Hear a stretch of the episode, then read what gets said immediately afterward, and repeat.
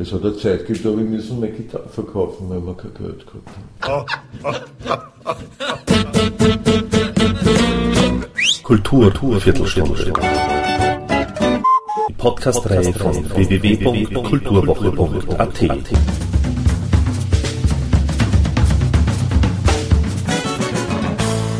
Präsentiert von Manfred Horak. Im zweiten Teil des Gesprächs mit Haris Stoika erzählt der Gitarrist über seine Anfänge als Musiker und er verrät uns sein Credo. Somit gleich wieder Ton ab für Harry Stoika. Der Garo der Absatz ist was völlig anderes als die Tribute to Swing. Und, und äh, jetzt haben wir gemacht, Raumermusik aus Europa, das ist wieder was komplett anderes. Und da kann keine Langeweile kommen. Ah, aber selbst wenn wir, wenn wir jetzt beschließen, in der, äh, bis in die Pension nur mehr Gypsy Swing zu spielen, wird uns nicht langweilig werden, weil wir einfach großartig, großartig harmonieren daheim und die. Und er, das ist ja andererseits gut, wenn er genau weiß, wie er Linie aussetzt und was er tut. Und ich weiß genau, wie er ein Break ansetzt und, und weiß, was ich tun soll. Also, das kann nur gut sein, da kann keine Langeweile kommen. Was ist denn da so dein Lieblingsalbum? Gibt es eines? Oder, oder gibt es halt, oder überhaupt gibt's eher so Alben aus einer gewissen Periode, die dir besser taugen als ja, andere? Ja, das gibt schon. Ja. Also, das wichtigste Album von mir ist wahrscheinlich die Off the Bone. Weil da, da habe ich durchgerissen damals. Also, ich habe vorher gespielt bei der Novaks Kapelle, bei der Hallucination Company und bei der Gypsy Love, aber da war immer nur der Sideman. Gitarrist, mhm. der dritte von links. Und obwohl damals die Leute auch schon Vater Haare spielen. Also, allein schon durch mein Aussehen, lange Haare. Aber mit der Off the Bone habe ich mich dann das erste Mal wichtig gemacht als Solo-Gitarrist und, und unter meinem Namen. Also das war sicher die wichtigste. Mein Lieblingsplatten von mir ist die Tribute to Swing, weil die einfach gitarristisch genau das ist, was ich immer machen wollte. Und dann hat es halt, ich meine, dann hat es halt Alben gegeben, die, die für mich nicht so interessant waren und auch nicht, auch nicht gut gelungen sind, aber möchte ich nicht sagen, welche. Äh, weil du auch vorher gesagt hast, irgendwie so, also des Maler und so, was, was wünschst du dir denn, dass das einmal von dir übrig bleiben wird, sozusagen? Ich wünsche mir, dass von mir übrig bleiben Improvisationen, die einfach immer gut sind. Sowas gibt es. Also ein Parker-Solo wird immer gut sein. Egal ob jetzt oder in 100 Jahren, das ist einfach immer gut. Das kannst du nicht überholen, das ist perfekt. Und solche Solos möchte ich auch schaffen, die, die einfach immer, was du immer sagst, Pah, der hat Leiband gespielt.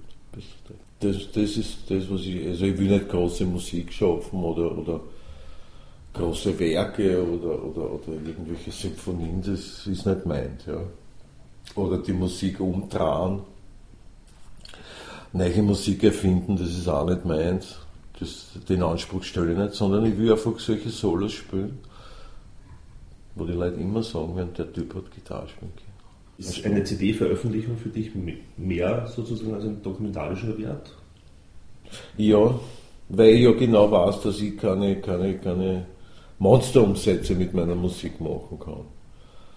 Wo, wo ich meine, das spielen sie nicht auf die, auf, in die Charts kommst du nicht mit, mit der Ethno Music und mit Gypsy Swing und du kommst nicht ins Radio, außer in Jazz-Sendungen. Also oder du verkaufst nicht was Gott was für, für, für, für Maßen, CDs. Für mich hat der CD wirklich, du sagst, das ist ein dokumentarischen. Ist es jetzt für, für dich einfacher, als Musiker zu leben, zu überleben, ja. als vor, wie du mit Off the Bone oder so oder mit Live ja, ja. rausgekommen bist? Ja.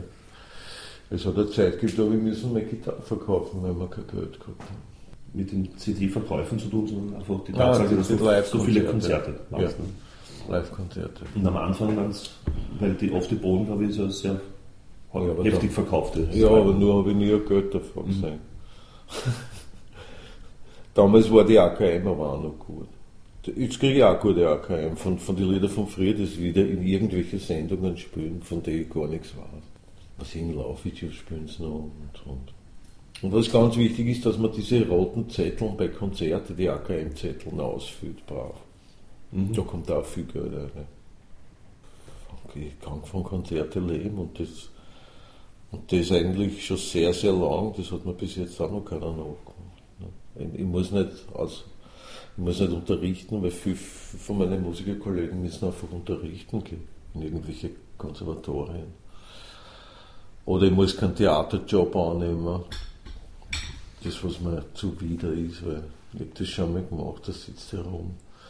Zehn Vorstellungen kennst du jeden Dialog auswendig und pff, ja, das ist mühsam. Irgendein Kollege hat bei Kites, glaube ich, zweieinhalbtausend Aufführungen gespielt. Oh Gott, da war man. Da werde ich, ich nicht durchtrauen. Ja, Kites habe ich bis zur Pause gesehen. Ja. Also, ja, zweieinhalbtausend. ja. Na, du hast ja vor ein paar Jahren, ein Roma-Stück gegeben, ne? da hast du Musik. Da habe ich gespielt, ja, das, ja. ich meine, das Stück war gut oder nicht gut, da kann man drüber streiten, aber dort sitzen und einfach wirklich, das ist irrsinnig schwer, so lang, so lang warten und dann immer am Punkt spielen. Und ist, ich bin kein Orchestermusiker, versteht? Bei mir ist alles, muss alles spontan kommen und während dem Spielen spielt man sich schon warm, aber nicht, dass ich jetzt da warte, also in die Klang und dann zack, von 0 auf 100 in 5 Sekunden. Das, so ein Musiker bin ich einfach nicht.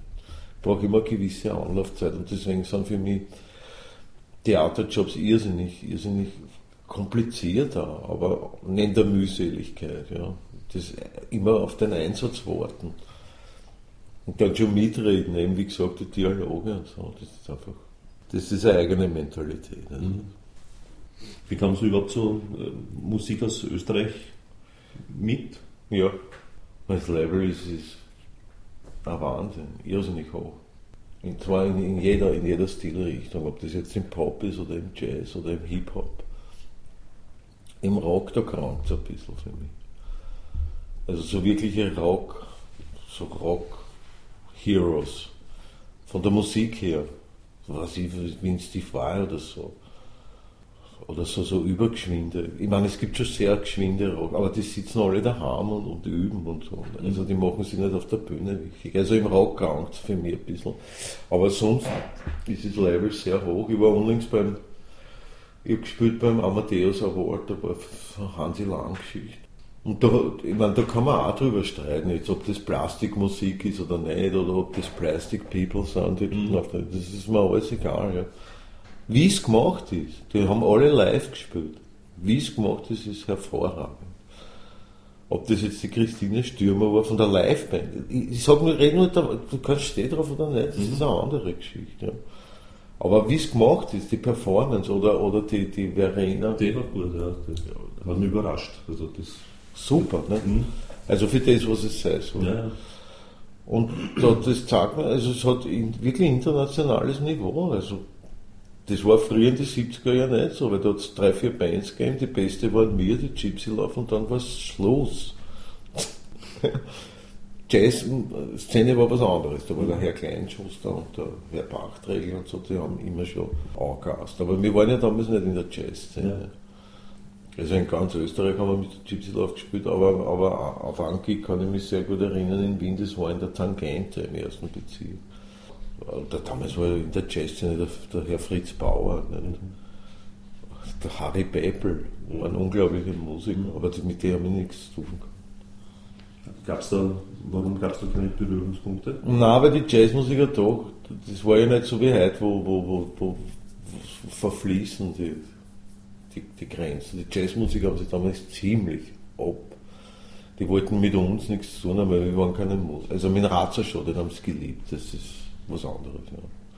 Aber mit uns in seinem Umkreis und, und überhaupt mit, mit dieser Szene damals, mit der Rock oder, sagen wir Rock-Jazz, da haben sie sich total abgekanzelt und, und, und sie eigentlich nur lustig gemacht.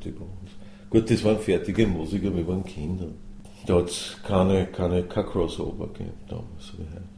Und von, von, der, von der allgemein gesprochen, von der Zeit, fühlst du dich heute wohler oder hast du dich. Nein, für mich heute wohler, weil ich keine, weil ich keine, keine Drogen und kein Alkohol und nichts. Außerdem, ich glaube, man sollte sich immer in der Zeit, wo man gerade im Jetzt wohler fühlen, als, als, als Nachhängern, weil für, für, für das, was war, gibt da keiner mehr was. Nicht?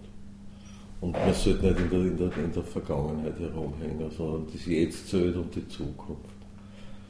Das ist das Allerwichtigste. Die Vergangenheit gibt es nicht mehr, die Zukunft gibt es noch nicht. Jetzt auf die Zukunft denken, das ist mein, mein, mein, mein Credo. Thank you and good night.